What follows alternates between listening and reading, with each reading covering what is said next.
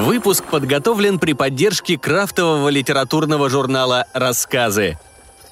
Из специального выпуска «Слишком много роботов».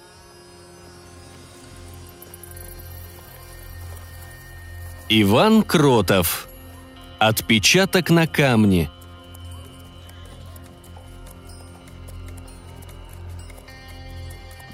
Вечеринка в доме хранителя древностей начиналась хорошо – Пришли коллеги и друзья, званые гости, пара чиновников, от которых зависело содержание музея.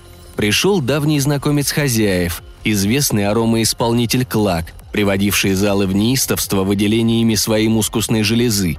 Совсем недавно он удостоился права оставить свой отпечаток на аллее славы.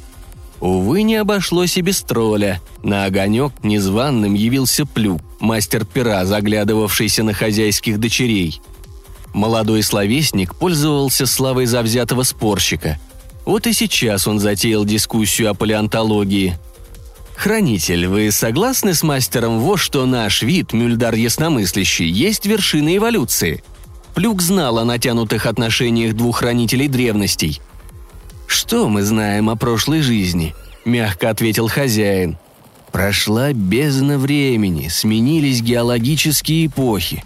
Пролетят миллионы лет, мюльдары канут в вечность, придут иные разумные существа.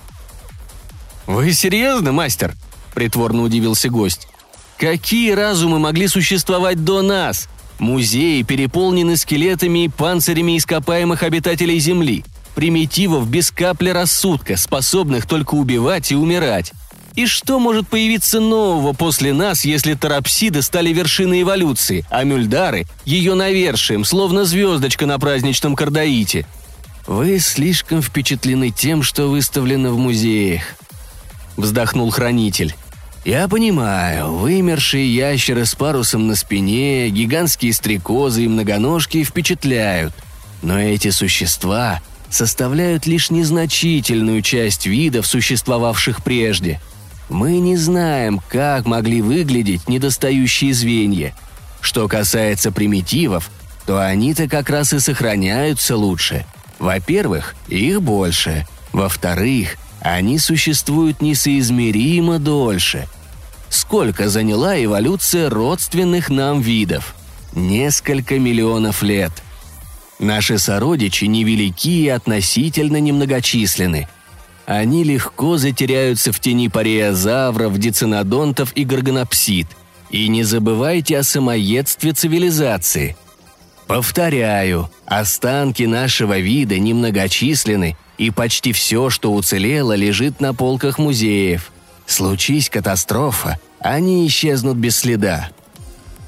«Ну, не знаю», – недовольно заметил Плюк и выдал заготовленную фразу – а как быть с тем, что нас сегодня так много? Этот факт трудно не заметить нашим возможным потомкам.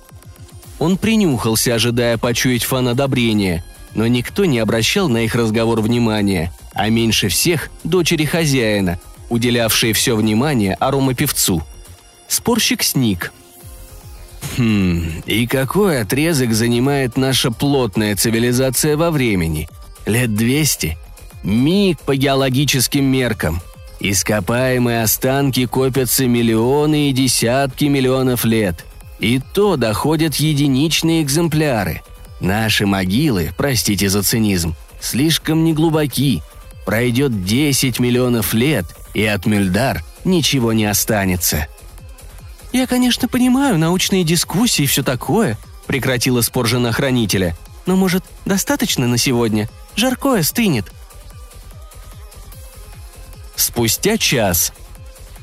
Радио бубнило о необходимости скорейшей разработки метангидратов на дне моря Тетис, которая поможет обогнать в развитии недружественный государственный союз. «Газ – наше все», – зачитывал диктор слова лидера страны. «Если разработкой шельфа не займутся лавразийцы, это сделают наши конкуренты из Гондваны – и тогда мы рискуем отстать в развитии. Не стоит верить ложным призывам к борьбе за экологию. Чиновники важно закивали головами. «Я не понимаю, что за проблема в том, чтобы потревожить месторождение газа», – проговорил один из них. Об этом твердили каждый день и все ждали, когда закончатся официальные новости и можно будет послушать музыку. Наверняка в Гондване уши слушателей также поливали политическими лозунгами.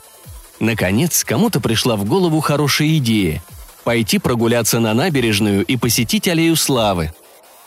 Город мирно дремал, подсвеченный мягким светом газовых фонарей. Власти не жалели дешевый метан.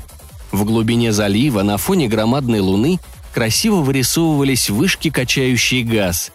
Певец исполнил короткую композицию на тему увиденного – Дамы восторженно зааплодировали. Никто не видел, как лениво вспучилась поверхность воды, выпуская огромный метановый пузырь. Стало душно. Немедленно вслед за этим на город хлынула гигантская волна, порожденная высвобождением газа. Столице повезло. Она погибла от цунами в первые же минуты катастрофы – Никто из гостей вечеринки не видел, как спустя несколько дней пламя страшных пожаров прокатилось по Пангее, уничтожая все живое. Как легко сгорали многочисленные, но непрочные скелеты мюльдаров, их дома и постройки. Спустя 250 миллионов лет отпечаток клага найдут люди и поместят в музей с табличкой «След неизвестного животного пермского периода».